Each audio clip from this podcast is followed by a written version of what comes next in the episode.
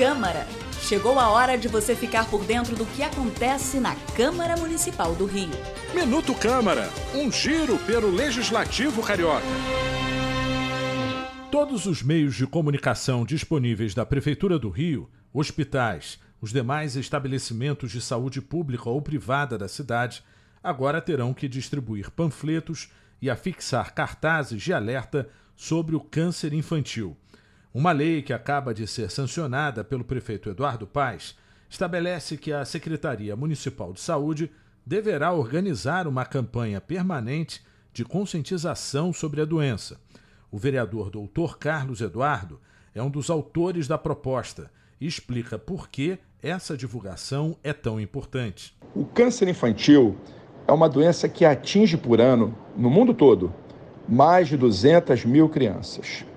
E o diagnóstico precoce é fundamental na cura. Com essa nova lei, que cria campanha permanente de conscientização sobre o câncer infantil no município do Rio, nós temos certeza que muitas vidas de crianças serão salvas. E por quê?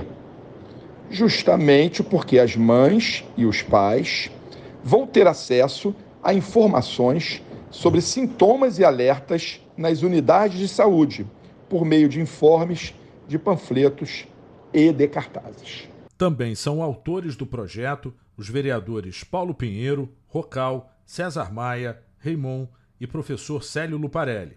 Eu sou Sérgio Costa e este é o Minuto Câmara. Minuto Câmara, um giro pelo Legislativo Carioca.